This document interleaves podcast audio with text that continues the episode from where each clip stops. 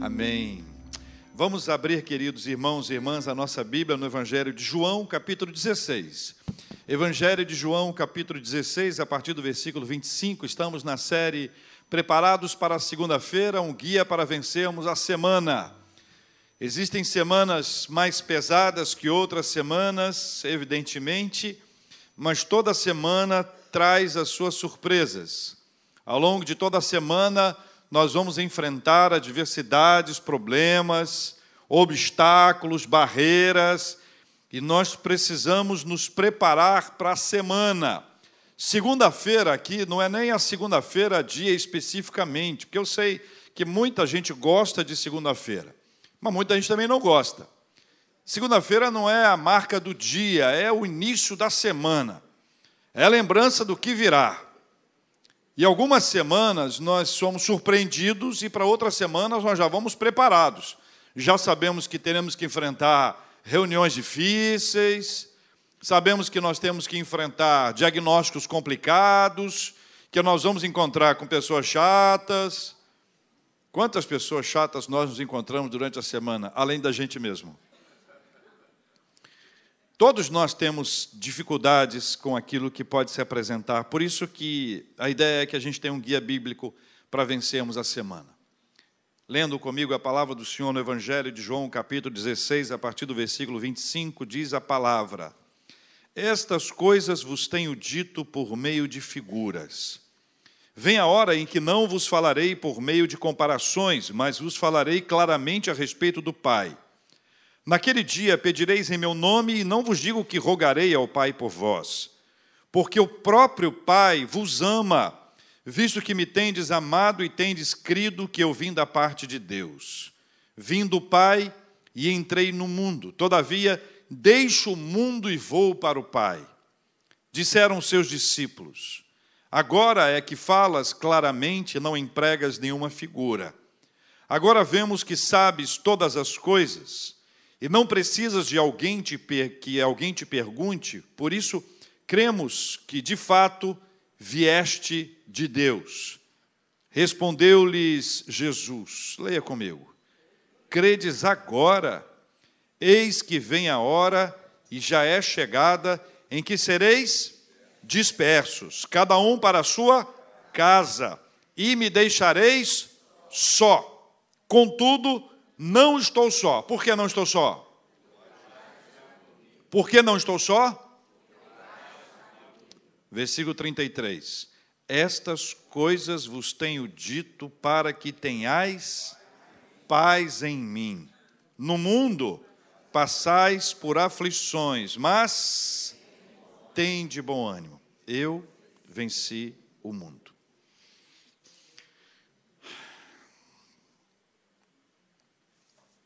Início do versículo 33. Estas coisas vos tenho dito para que tenhais paz em mim. Quero afirmar que as palavras de Jesus são geradoras de paz. Você pode ler comigo essa frase aqui na nossa tela?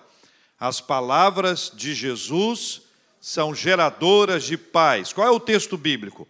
Estas coisas vos tenho dito para que tenhais paz em, em mim. Em três ocasiões, neste capítulo, Jesus usa a mesma expressão, essas coisas vos tenho dito.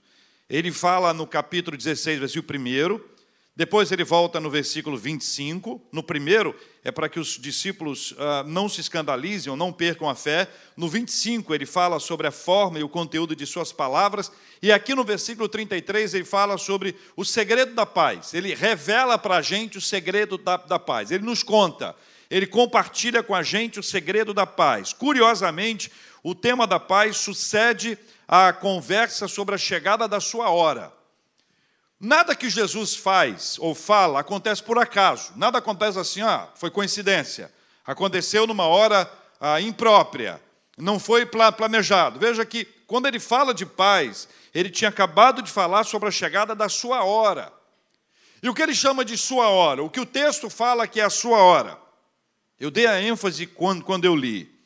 Ele fala que os discípulos seriam dispersos.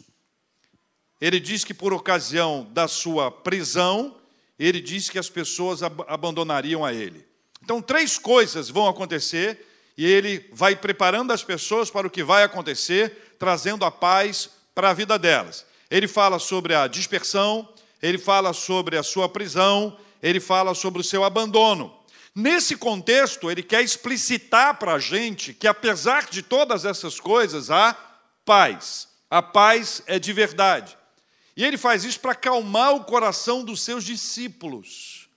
Que imagine você, que circunstância é aquela em que eles estão, em que haverá perseguição, que haverá prisão, que haverá dispersão, que Jesus vai ser abandonado. Imagine-se no lugar dos discípulos que também ficam ali inquietos, agitados, impelidos por todas essas coisas, como a vida nos faz. O que a vida faz? Durante a semana você está estruturado. Você pensou, a semana vai ser assim, assim, assim e assim. Você fez seus planos, e são planos bons. Nós devemos fazer planos. Devemos fazer planos. Mas acontece alguma coisa durante a semana e essa coisa nos agita, ela nos tira do nosso plano. Nós tínhamos um alvo, nós tínhamos um objetivo, nós tínhamos alguma coisa que já estava ah, combinada com alguém, mas acontece alguma coisa que muda a nossa agenda. Ou seja, acontece alguma coisa superior à nossa agenda, que muda a nossa agenda e estabelece uma nova agenda. Acontece com você e comigo. Acontecia com os discípulos também. E aí Jesus diz para eles que há uma paz, que há e que sempre haverá uma paz reservada, e eu creio nisso, para os momentos mais conturbados da nossa existência. Há uma paz reservada, há uma paz separada, há uma paz que está aqui disponível para que nós possamos buscá-la. Há uma paz separada por Deus para a nossa vida, para que a gente possa enfrentar as horas difíceis e conturbadas que mudam a nossa agenda e que podem mudar a nossa agenda do dia, da semana, do mês, do ano, ou a agenda da nossa vida mudada por ocasiões, por eventos que podem nos agitar. Há uma paz reservada. A paz que havia é a paz que há. A paz que havia e a paz que há é a paz que haverá. Ou seja, aí você se depara com uma realidade importante. Nós não vivemos sob aquela marca da paz ou guerra. Não é paz ou guerra. É paz na guerra. E essa percepção, ela melhora o nosso entendimento sobre esse assunto. Por quê? Porque se nós esperarmos que a nossa vida seja apenas uma vida mansa, se contarmos que a nossa vida vai ser somente uma vida de sombra e água fresca, a impressão que eu tenho é que nós estamos nos enganando. Porque todos nós sabemos que neste mundo nós vamos enfrentar aflições. Por isso que é paz a despeito da guerra, é paz na guerra. Final do versículo 32, olha lá, o 32. Há um segredo de Jesus que também pode ser aplicado à nossa vida. Qual o segredo que está aí? Contudo, final do 32, contudo, não estou só. Por quê? Porque o Pai está comigo. O Pai está comigo. Essa verdade encheu o coração de Jesus e tem poder espiritual para encher também o nosso para alcançar a nossa relação, nosso relacionamento com o Senhor. Essa declaração pessoaliza a nossa caminhada com o Senhor. Ela nos arranca da autopiedade, da autocomiseração. Ela enche a nossa mente, o nosso coração de uma convicção inabalável, ainda que o mundo caia na nossa cabeça. A declaração é essa: ainda que nós venhamos enfrentar as maiores dificuldades possíveis, ainda que o mundo caia na nossa cabeça, ainda que o chão se abra diante de nós, nós não estamos só porque o Pai está conosco. Amém, meus irmãos? É o que Jesus diz. Ele está dizendo o seguinte: ó, deixa eu falar com vocês aqui uma coisa. Haverá perseguição. Com a perseguição virá a dispersão. Com a dispersão, vocês vão me abandonar. Vocês vão me deixar sozinho. Vai cada um para a sua casa. É o que o texto disse aqui, você leu. Vai cada um para a sua casa.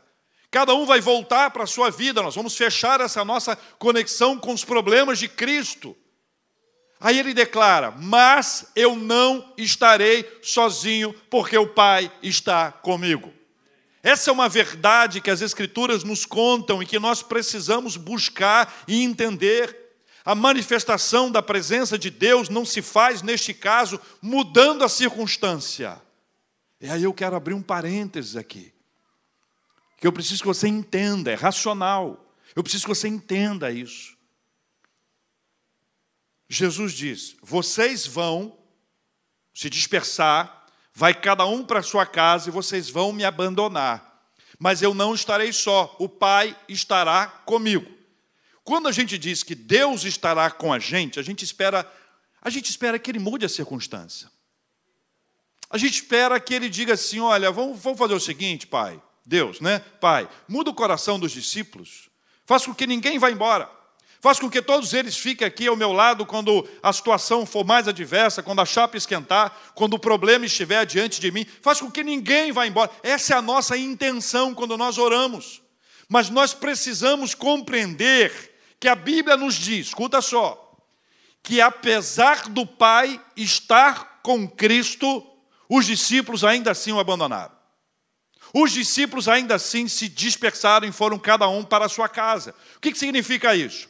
Que nem sempre a presença de Deus significa mudança da circunstância. Nós podemos orar, nós podemos pedir, nós podemos clamar por alguma coisa, e esta coisa que nós estamos buscando pode não acontecer, mas isso não quer dizer que o Pai não está com a gente. Isso quer dizer que esta é a vontade do Pai.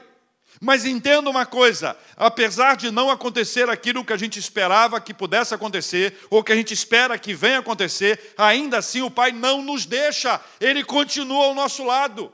Ou seja, a presença de Deus não é percebida, ou a manifestação da presença de Deus, ela não se dá por conta da mudança da circunstância, mas ela se dá porque Deus está conosco em toda e qualquer circunstância. Depois dessa sequência, Jesus afirma: Estas coisas vos tenho dito para que tenhais paz em mim. Estas coisas vos tenho dito. Estas coisas ditas apontaram para a presença do Pai com o Filho. É uma conversa, é uma fala. Estas coisas ditas nos ensinam que as palavras de Jesus são geradoras de paz. As palavras de Jesus são geradoras de paz. Estas coisas vos tenho dito significa que a palavra dele gera paz dentro do nosso coração. A palavra de Jesus vai gerar paz. Mas existe um problema que nós enfrentamos quando enfrentamos um problema. Nós ficamos de mal com Deus.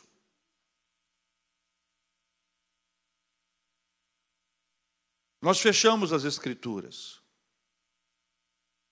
e deixamos de ouvir a, as palavras ditas por Jesus. E sabe qual é o resultado disso? Nós ficamos sem a paz. Porque a paz está nas palavras de Jesus. É Ele que nos pacifica, é Ele que chega à nossa vida e nos muda por completo. A palavra utilizada aqui, a palavra Irene, ela pode ser traduzida por paz ou harmonia. E harmonia é uma palavra do nosso tempo, talvez mais utilizada quando alguém diz: Olha, eu queria que na minha casa tivesse harmonia. Que houvesse harmonia no meu lar significa o quê? Eu queria que as pessoas parassem de brigar. Eu queria que as pessoas parassem de se agredir, de se acusar, de levantar o dedo contra a outra. Quando você pensa, eu queria que o meu trabalho fosse um trabalho harmonioso.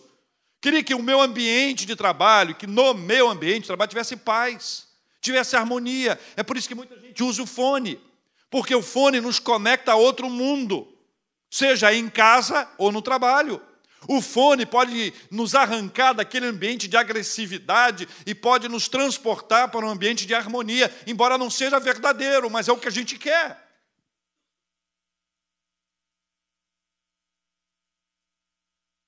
Sobre paz e harmonia na família, Benjamin Franklin disse que paz e harmonia Eis a verdadeira riqueza de uma família. A aplicação do significado de Eirene à nossa vida se dá em pelo menos três pilares. Três pilares. Primeiro pilar, paz com Deus. Segundo pilar, paz de uns com os outros. Terceiro pilar, paz de alma. Então, quando Jesus fala sobre essa paz, essas coisas vos tenho dito para que tenhais paz em mim, ele está dizendo o seguinte: olha, primeiro, você vai ter paz comigo, com Deus. Então é a paz, esse nosso processo que a gente chama de reconciliação entre nós e Deus. Eu paro de brigar com Deus, eu me reconcilio com Ele. Mas eu não posso me reconciliar com Deus se Deus não se não tivesse não tivesse se reconciliado comigo primeiro. Então quando você fala de Jesus, Jesus é a marca da reconciliação entre nós e Deus. Então o que, que ele faz? Jesus, Deus está no céu, nós estamos aqui. Entre nós e Deus, o pecado. Jesus vem da parte de Deus para nos levar de volta à presença de, do Pai, para quê? Para que este pecado, este pecado, uma vez quebrado por causa do sangue de Jesus, nós tenhamos paz com Deus. O primeiro passo dessa paz é a reconciliação nossa com Deus. A nossa conversa com Deus, a nossa fala com Deus. A segunda etapa é paz de uns com os outros. Essa paz ela vai se espalhando, ela vai, ela vai sendo criada na nossa vida e nós passamos a ter nossos relacionamentos reconstruídos. Por quê, gente? Porque durante a vida a gente briga com muita gente, não nós, que nós somos aqui, nós aqui, a elite dos pacificadores do planeta. Não é verdade? Ou não? Mais ou menos? Mas durante a vida a gente briga com algumas pessoas. Algumas talvez estejam até aqui.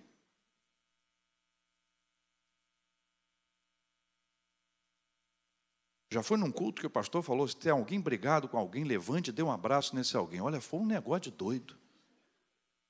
As pessoas fizeram as pazes antes de abraçar. Não, meu coração está em paz, eu não tenho problema com mais ninguém.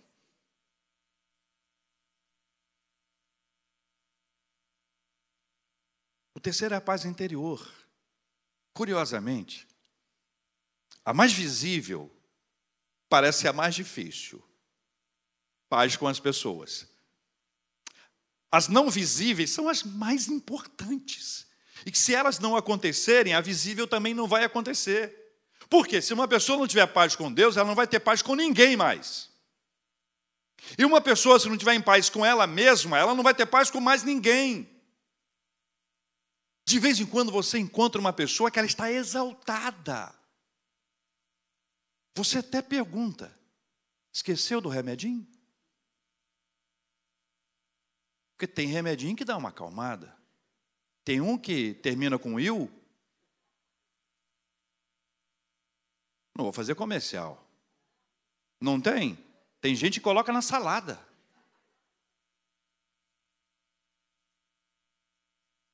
E ainda assim a pessoa está exaltada. Só estou movido.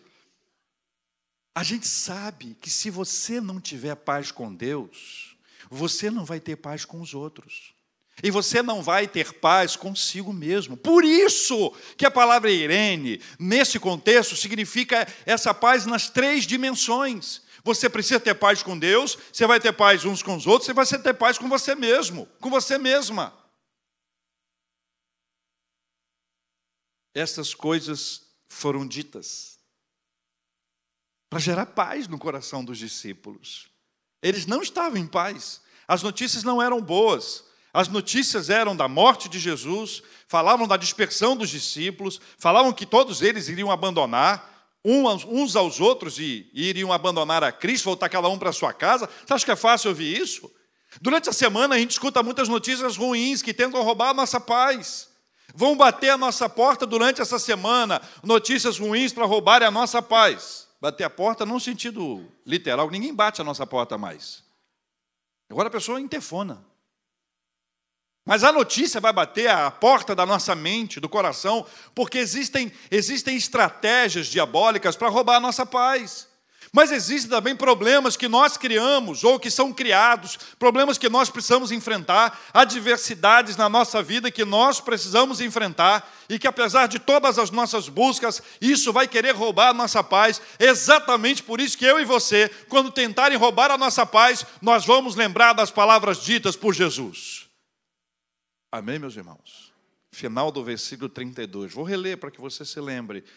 Não estou só, por quê? Porque o Pai está comigo. Estas coisas vos tenho dito para que tenhais paz em em mim. A paz não está no alto da montanha, A paz não está na música que a gente gosta ouvindo no, no nosso fone, a paz está em Cristo. E a paz de Cristo é paz para com Deus, é paz entre nós e é paz para dentro de nós. Deu para entender? Segunda coisa que eu queria que você entendesse dentro desse texto: do lado de cada eternidade, as aflições são inevitáveis. Não gosto dessa frase. Não queria colocar essa frase na tela. Mas eu preciso dizer para você o seguinte: eu preciso ser fiel ao texto bíblico. Meu papel é expor a Bíblia. Leia o texto bíblico que está ali. O texto bíblico. É, o da Bíblia é aquele que está destacado aqui embaixo. Vamos lá. No mundo. Então eu posso afirmar, com base nesse texto, que do lado de cada eternidade, as aflições são inevitáveis. Essa frase tem um sentido duplo. Primeiro, que do lado de lá da eternidade não teremos aflições. Mas do lado de cá, sim. Tem que aguentar. Se anteriormente Jesus localiza onde encontrar a paz, ou seja, nele, aqui nós somos informados que enquanto estivermos nesse mundo, corremos o risco de nos depararmos com aflições. O emprego de mundo aqui significa a habitação da humanidade, o teatro da história, a terra. Portanto, nesse mundo, nesse mundo, há chance de nós enfrentarmos aflições, e isso é inevitável. Não era para ser assim, dirão alguns. O fato que é fruto da desobediência que nos levou à corrupção total do gênero humano, e desde então a humanidade passou a conhecer de perto a aflição. O pecado entrou na humanidade. O pecado entrou na humanidade toda. Os reformados chamam a queda, esse problema da queda. Tem duas expressões mais comuns que nós utilizamos. A primeira é depravação total dos homens. Pesado, né? Eu estava dando um curso para novos membros numa ocasião e eu dava esses temas, e dava este tema, por exemplo, numa apostila à parte. E a irmã, cujo marido não era cristão, estava segurando essa apostila e disse: É, pastor, esse mundo está depravado mesmo. Eu fiquei preocupado com o que a pessoa poderia pensar se não conhecesse o termo na sua origem, o que seria a corrupção ou o que seria a depravação total dos homens, até num sentido diferente do sentido original, embora o diferente estivesse dentro do sentido original. A gente está falando de corrupção total do gênero humano. A gente está falando que desde a queda do ser humano, houve o pecado. O pecado entrou na humanidade, o pecado contaminou, contagiou. Depois que o pecado entrou, o índice de aflição, de sofrimento, ele foi sendo desenhado. E você vai lendo os textos bíblicos, desde Gênesis, você vai vendo quantos problemas, quantas aflições, quantos sofrimentos surgiram a partir do pecado. Antes do pecado não havia isso. Então eu preciso que você entenda que a aflição também é fruto do pecado. Por exemplo, eu e você, tomamos decisões erradas e somos afligidos pelas nossas decisões. Nós escolhemos mal determinadas coisas. Você resolveu acelerar o seu carro. Avenida das Américas, estava um dia lindo, de sol, bonito, ou uma noite tranquila. Você pegou o seu carro e disse: Vou testar o meu carro. Acelerou 70, 80, 90, 100. Eduardo Paes te manda a foto do seu carro. Com a seguinte mensagem: Querido cidadão, naquela noite, alegre, abençoada, maravilhosa, você passou da velocidade permitida, aí você vai dizer: Olha só, como estão me afligindo. É resultado do quê? Da nossa escolha. Estou ficando um levinho para a gente não apertar mais. O outro acelerou o carro, você e eu, nós estamos parados no sinal. O outro, que acelerou o carro, que fez a sua escolha, que tomou a sua decisão, não conseguiu frear, bateu no nosso carro. Resultado da escolha do outro. Na vida é assim: você tem escolhas e o outro também tem. Às vezes o outro gera escolhas que vão te agredir, ou você gera escolhas que vão agredir o outro. Acontece na vida de todos nós. O ponto é que o pecado, ele entra na humanidade e ele nos agita, ele nos aflige. Não apenas em razão das escolhas nossas ou dos outros, mas em razão do pano que foi criado em função da queda do ser humano. Jesus fala: No mundo tereis aflições. Sabe o que significa essa palavra aflição no seu original grego? Essa palavra aflição, ela significa pressionar, espremer, cercar e ser apertado. Dessas quatro, eu vou escolher espremer, que é a que mais nos aperta, não é verdade? Então, Jesus diz: No mundo vocês serão exprimidos. Fala, fala comigo, pode falar. No mundo vocês serão. É melhor, essa frase é melhor você falar olhando para o lado, né? mas não é olhar para o lado, não, é para nós mesmos. No mundo sereis exprimidos. É essa a ideia. Jesus está falando, sabe para quem? Está falando para os seus discípulos. Mas espera um minutinho, ele acabou de falar que eles vão ter paz. Agora estou falando que eles vão ser exprimidos. Que paz é essa? Será que a pessoa que está sendo exprimida não perde a paz? Ela perde a paz se a paz dela estiver colocada no lugar errado. Mas se a paz dela estiver em Cristo, nós vamos lembrar do que ele disse a respeito de Deus: vocês vão me abandonar, mas o Pai estará sempre comigo. Ou seja, apesar de ser exprimido, o Pai estará comigo e em Cristo nós vamos sentir a paz. Eu testemunho para você: a paz é o primeiro milagre que acontece na nossa vida. Você recebe uma notícia ruim, notícia ruim, caos total. Seu coração fica inquieto você fica agitado. Você não pensa o que vai acontecer, o chão treme, o céu se abre. Mas aí, de repente, começa a haver uma paz. E essa paz de Deus começa a invadir o seu coração.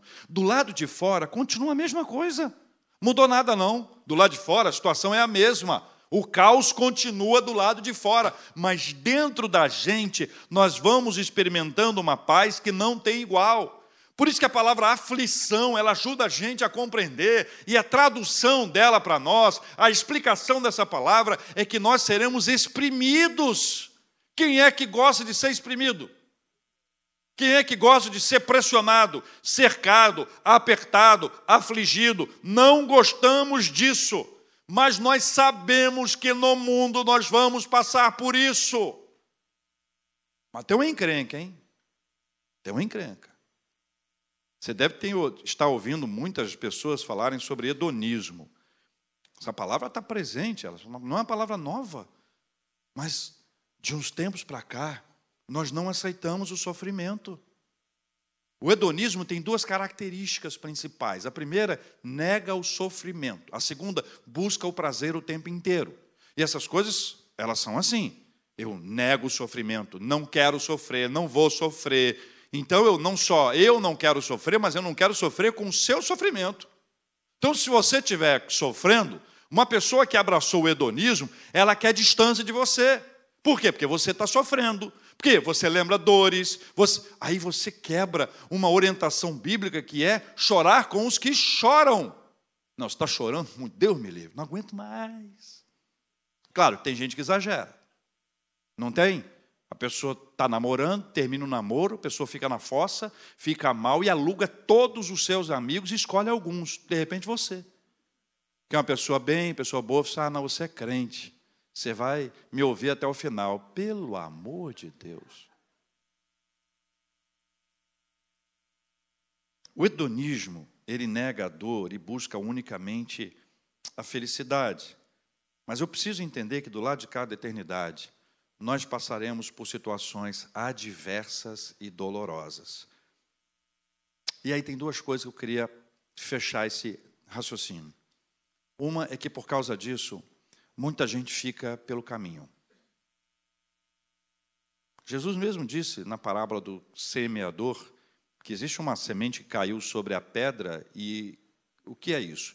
São os que, ouvindo a palavra, recebem com alegria, mas não têm raiz.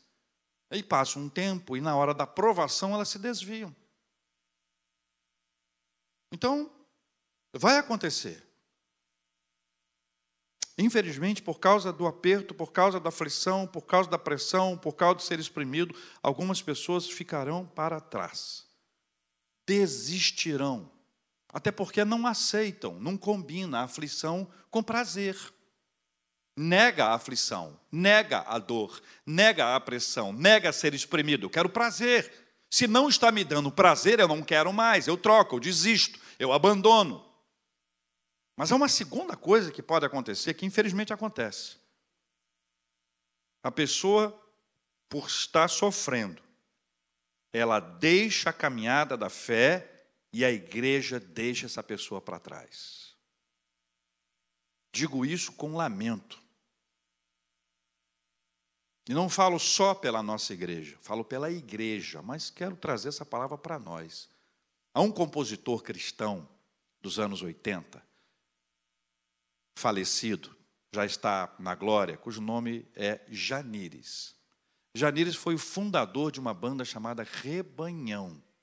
Os mais antigos conhecem, e alguns são tão antigos que mal se lembram, e mal se lembram porque são antigos.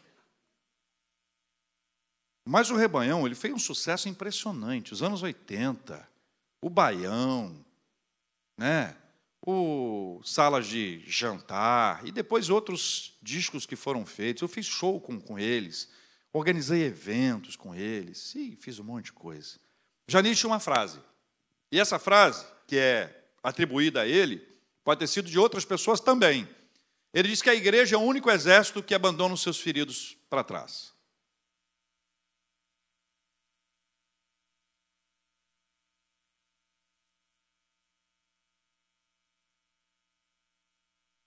E eu preciso esclarecer a diferença de CNPJ e CPF. A igreja é o único exército que abandona os seus feridos para trás, não é CNPJ.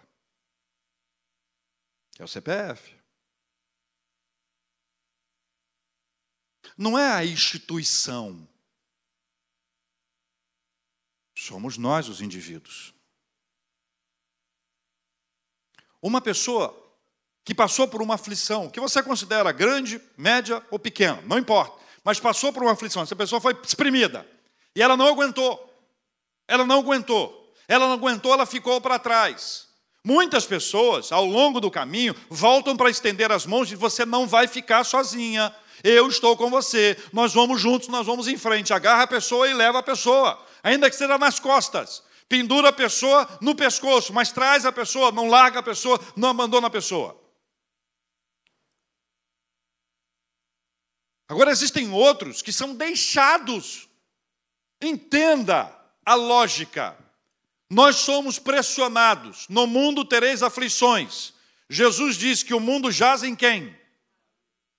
O mundo jaz no maligno. No mundo tereis aflições, vocês vão ser apertados. Aí ele diz: Mas eu estarei com vocês, vocês terão paz em mim. Maravilha. Algumas pessoas podem não estar enraizadas, como Jesus falou na parábola. E porque não estão enraizadas ao longo do caminho, elas podem enfraquecer. E de acordo com a aprovação, elas ficam para trás. Mas nós, igreja, eu e você, nós não podemos deixar ninguém para trás. Nós vamos carregar as pessoas, ainda que seja no colo. Nós vamos buscar as pessoas, ainda que seja no ombro. Mas esse não é um desafio da instituição. Eu não posso cruzar os meus braços e afirmar que a instituição não fez nada se eu não fiz o suficiente para trazer de volta a pessoa. Ou ainda, ainda que não seja para a mesma igreja, para o mesmo local, para que essa pessoa não deixe, em hipótese alguma, a sua fé e a sua caminhada com o Senhor. Pastor ficou bravo. Paulo, inspirado pelo Espírito Santo, diz assim: nada poderá nos separar do amor de Cristo. Nada. Martim Lutero disse a seguinte frase: Nunca entendi o significado da palavra de Deus enquanto não passei pela aflição. Nunca entendi o significado da palavra de Deus enquanto não passei pela aflição. enquanto estivermos nesse mundo, nós vamos passar por aflições. Algumas delas nós vamos considerar injustas. Já contei para vocês. Quando fui diagnosticado com linfoma, em 2012, um pastor amigo me ligou e disse a seguinte frase encorajadora: Por que você? Do tipo, tanta gente para a gente jogar esse negócio, não é? Aquela palavra que anima a gente, né? Por que você? Você está na dúvida, por que eu sou? Cara, por que você? É isso. Aí ele me disse, por que você? E eu disse para ele, rapaz, não é porque eu, porque você, não é uma questão de mérito. Não é uma questão de você merece, você não merece, de ser injusto. É porque Deus, em Sua palavra, nos ensina que o sol e a chuva caem ou nascem sobre justos e injustos. Jesus disse isso em Mateus 5,45, que Deus faz nascer o seu sol sobre maus e bons e vir chuva sobre justos e injustos. Então não há uma possibilidade de nós considerarmos que isso é porque eu, porque isso acontece sobre a vida de todos. Eu não tenho dúvida, gente, que tem gente que passa por mais aperto. Tem gente que passa por mais aperto. Durante a semana, as aflições podem querer nos alcançar. E elas podem querer nos destruir. E elas podem querer nos derrubar. Mas eu preciso lembrar que Jesus falou sobre Deus. O Pai estará comigo. Final do versículo 32. No 33, onde nós estamos, ele diz que nós podemos ter paz nele. E ele conclui dizendo o quê? No mundo tereis aflições, mas tende bom ânimo. Eu venci o mundo. A vitória que Cristo oferece. A vitória que Cristo oferece. Vamos ler de novo o texto bíblico que aqui está? E, mas tende bom ânimo. Por quê? Se você considerar o mundo lugar da aflição, como nós vimos até aqui, você vai ser exprimido, você vai ser apertado, pressionado, mas apesar disso tudo, você recebe uma notícia maravilhosa: Jesus venceu o mundo. Opa! Opa! Jesus venceu o mundo. Nós precisamos lembrar o que significa vencedor para Jesus. Que aí o negócio aperta mais ainda para o nosso lado. Veja, Jesus conta o final da história. O final da história é para a gente ficar animado. Tem de bom ânimo, eu venci o mundo, acabou, gente. Não se preocupe, eu venci o mundo. Billy Graham disse numa ocasião: Eu li a última palavra da Bíblia. Ponto. Tudo vai dar certo. Calma. Calma. Conheço o final dessa história. Agora, é muito importante que eu e você consideremos a seguinte situação: Jesus acabou de falar da sua prisão. Ele acabou de falar da dispersão, ele acabou de falar do abandono. A pergunta é: isso é ser vencedor?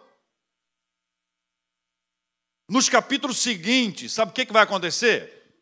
Nos capítulos seguintes, Jesus vai para o jardim do Getsemane e vai suar gotas de sangue. Depois, Jesus vai ser preso. Jesus vai ser torturado. Jesus vai ser exposto publicamente.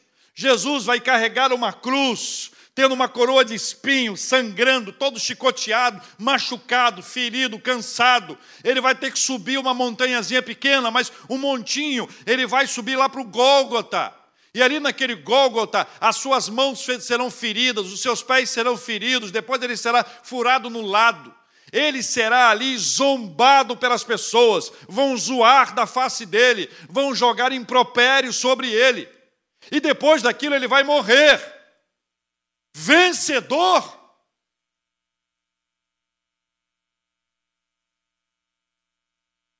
Uma análise precipitada poderá dizer que se isso é vitória, eu não sei mais o que é vitória. Eu quero dizer que a gente não sabe o que é vitória. A gente confunde vitória. A gente confunde o significado de vitórias. Eu disse que Jesus morreu, não disse? Mas a morte foi capaz de detê-lo? Ele venceu a morte Ele lutou contra a morte, como disse o Lucas quando era pequenininho, ele matou a morte.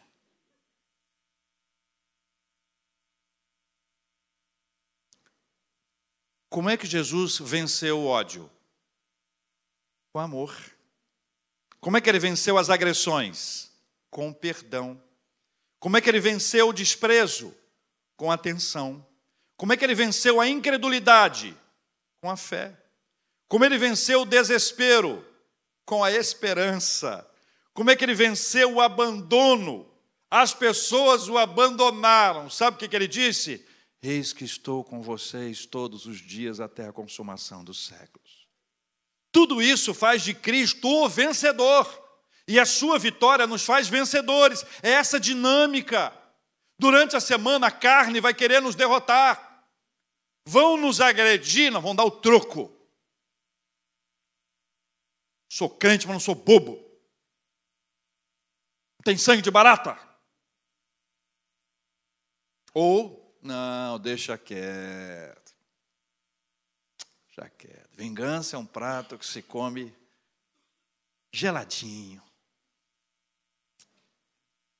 Pode ser que a carne queira nos derrotar e por isso ela insinue a carne, insinue que o melhor é dar o troco, o melhor é romper vínculos, o melhor é alimentar o ódio, o melhor é é, hidratar, molhar a raiz de amargura, e talvez isso nos fizesse parecer, aos olhos do mundo, vitoriosos. Porque o vitorioso é o que ganha a discussão, vitorioso é o que dá o troco, vitorioso é o que deixa o outro sem resposta. Vitorioso é o que deixa o outro na lona, que pisa em cima do outro, deixa o outro na lona. Vitorioso é isso. Vitorioso é aquele que foi agredido, então ele devolve com agressão maior ainda. Segundo este mundo, vitorioso é isso mas nós somos mais do que vencedores, porque o nosso vitorioso vencedor, Jesus Cristo, venceu a, o mundo, venceu a morte e venceu a carne, e Ele está com a gente em todo o tempo.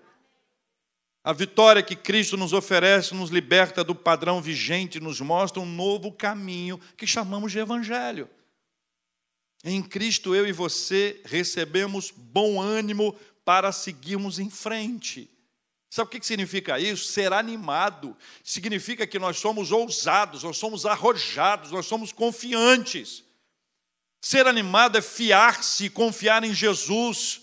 Esse bom ânimo é encontrado na presença de Deus, é nele que nós vamos nos plugar, é nele que nós vamos nos conectar. E a partir dessa conexão, nós seremos cheios de ânimo para vencermos os desafios desta nossa semana. Essas afirmações fundamentam o ânimo que enche os discípulos para prosseguirem a caminhada.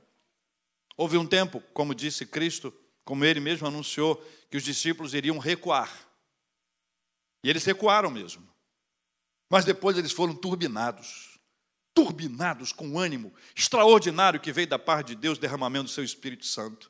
E ainda assim é hoje. Nós não somos imunes à aflição. Você, ao entregar sua vida para Cristo, você não toma imunizante. Aflitos, note. Você não vai deixar de enfrentar a aflição, você não vai deixar de ser exprimido, de ser apertado, só que você não vai ser apertado sozinho, porque o Pai estará com você. Você não vai ser pressionado só, sozinho, porque Jesus estará ao seu lado e nele nós temos paz. E é por isso, meus irmãos e minhas irmãs, que apesar de não sermos imunes à aflição, nós vamos enfrentar essa semana sendo fortalecidos pelo Senhor para avançarmos em nome de Jesus. Durante a semana, muitas propostas de outros tipos de vitórias nos serão apresentadas. Vai rolar na nossa frente uma bola redondinha para você lacrar em cima de alguém. E você deve pensar: esse é o tipo de vitória vencida por Jesus? Ou eu preciso seguir aquele que fez de mim o vitorioso? Eu quero orar com você por esse assunto. Por quê, irmãos? Porque no mundo nós vamos ter aflições. Mas Jesus disse: Essas coisas vos tenho dito para que vocês tenham paz em mim. Termina ele dizendo que a gente vai ser animado. Tem de bom ânimo. Eu venci o mundo. E à medida que a gente aprende o que significa tudo isso na nossa vida, nós vamos viver uma vida longe desses padrões que aí estão, mas firmados no Evangelho de Jesus. Por isso que é um guia bíblico para vencer a semana. Não é um guia motivacional. Não é um guia de autoajuda. Você é lindão, seu feioso. É isso que a autoajuda faz. Você é lindão, seu feioso. Não é um guia motivacional, não é um guia de autoajuda. Isso tudo tem seu papel, seu lugar no momento adequado. Mas aqui é Bíblia. E nós não podemos nos enganar. Pelo contrário, se você estava desenganado, agora você tem um norte, você tem um caminho, e esse caminho é Jesus. Eu quero orar com você, enquanto nós estivermos com o nosso time de adoradores aqui à frente, se preparando para cantar, eu quero convidar você para deixar o seu lugar e vir aqui, porque eu quero orar com você, que tem passado por aflições e precisa, precisa da graça e da bênção do Senhor. Quero orar com você que está agradecido a Deus por mais um ano de vida. Está feliz com as bênçãos recebidas? Pode deixar o seu lugar e vir aqui. E nós vamos continuar a orar pela cura dos enfermos e consola os corações enlutados em nome de Jesus.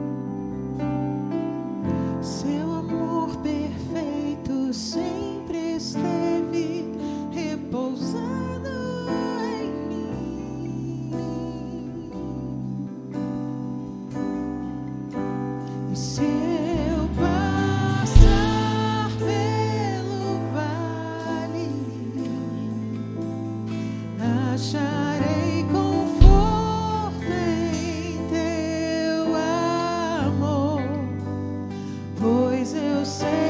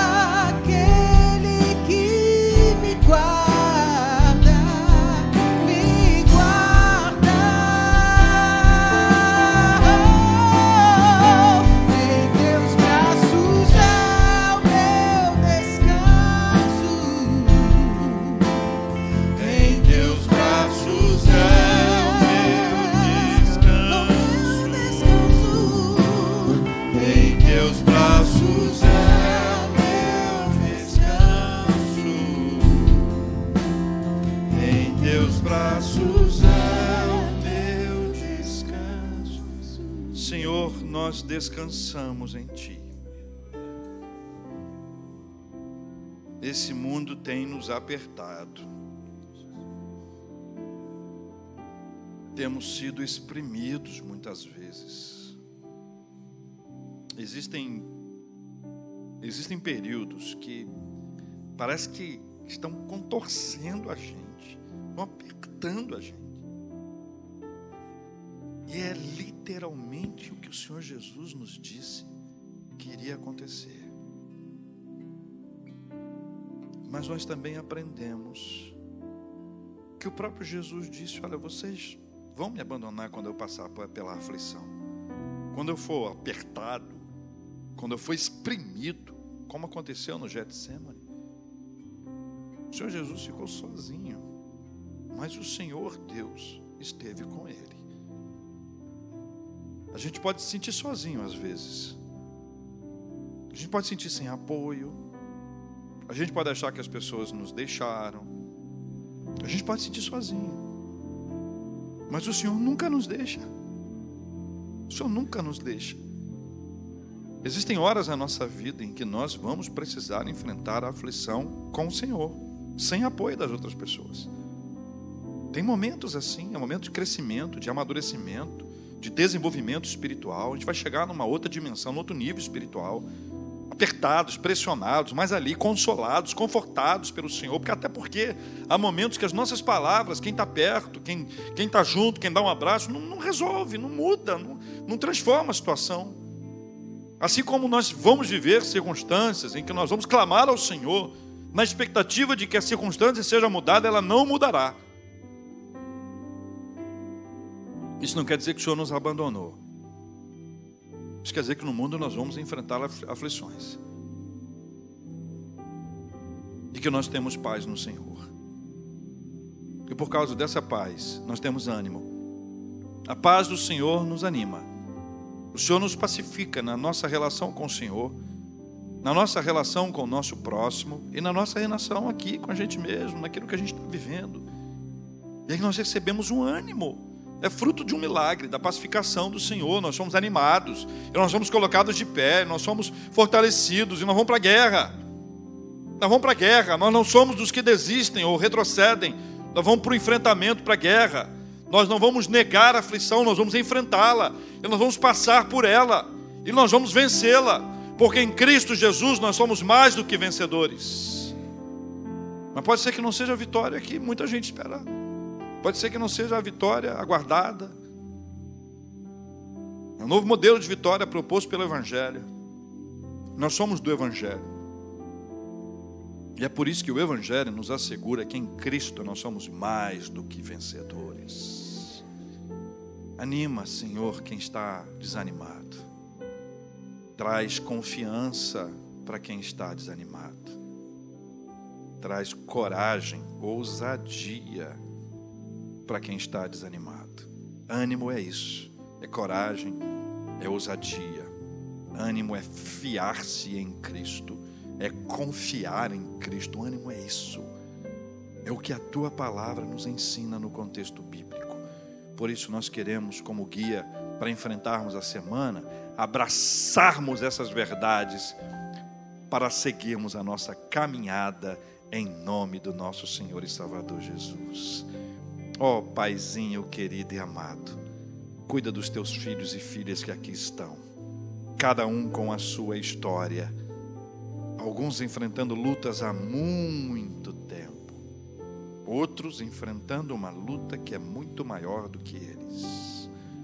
Nós dependemos do Senhor, Paizinho, e nós oramos por eles, nós oramos pela vida, pela família, oramos pelo trabalho, pelos estudos Oramos pelos seus relacionamentos.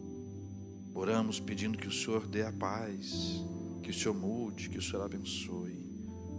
Oramos pelos enfermos e pedimos a bênção do Senhor, lembrando do reverendo Tiago Rocha, que continua internado. Lembramos dos nossos amados que estão em tratamento de saúde, que sejam guardados pelo Senhor, que a bênção da cura seja derramada sobre eles Oramos por consolo aos corações enlutados e, como família da fé, estamos enlutados desde o dia em que o Senhor chamou o pastor Sérgio para morar no céu. A família que está, nós somos somos família da fé Cada um de nós, nós precisamos do consolo do Teu Espírito Santo. Mas nós também queremos agradecer ao Senhor pelas bênçãos recebidas, como é o caso do pastor Roberto e da Margarete, que completam hoje 40 anos de casados. Louvado seja o nome do Senhor por essa bênção. Continua cuidando dos teus filhos, abençoando-os. Agradecemos pelo Myron e pela Amélia, que completam hoje um ano de casado. Muito obrigado pela vida deles, Pai. Que o Senhor a todos abençoe cuidando de cada um de nós. E nós queremos reafirmar o que temos reafirmado. Bênçãos recebidas, graças nós te damos. Pedidos apresentados, graças nós te damos de forma antecipada. Se demorar, o Senhor vai nos dar paciência. E se não chegar, o Senhor vai nos dar a paz. Assim nós oramos em nome de Jesus. Amém e amém.